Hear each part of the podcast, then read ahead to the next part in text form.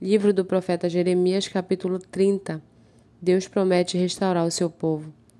Palavra que foi dita a Jeremias da parte do Senhor.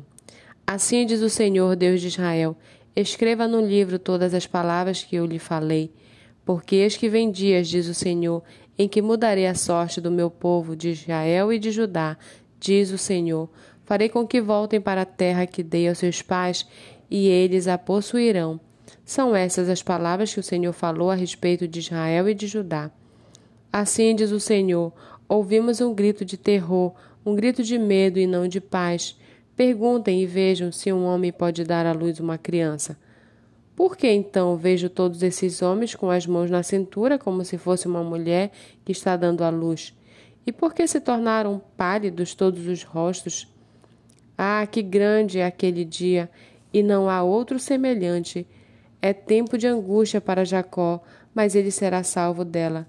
Naquele dia, diz o Senhor dos Exércitos, eu quebrarei o jugo que está sobre o pescoço de vocês e despedaçarei as correias, e nunca mais estrangeiros irão escravizar este povo, que servirá ao Senhor seu Deus, e também a Davi, que lhes darei como rei.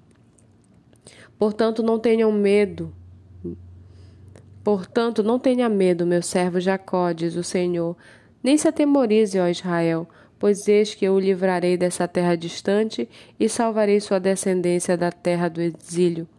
Jacó voltará e ficará tranquilo e sossegado, e não haverá quem o atemorize, porque eu estou com você para salvá-lo, diz o Senhor. Por isso destruirei completamente todas as nações por onde o espalhei a você eu não destruirei completamente, mas castigarei em justa medida, de modo nenhum deixarei você impune. Porque assim diz o Senhor: a sua ferida é incurável, seu ferimento é grave. Não há quem defenda a sua causa, não há remédio nem cura para a sua ferida. Todos os seus amantes se esqueceram de você, já não perguntam por você, porque eu a feri, como se você fosse um inimigo. O castigo foi cruel, por causa da grandeza da sua maldade e da multidão dos seus pecados. Por que você grita por causa da sua ferida?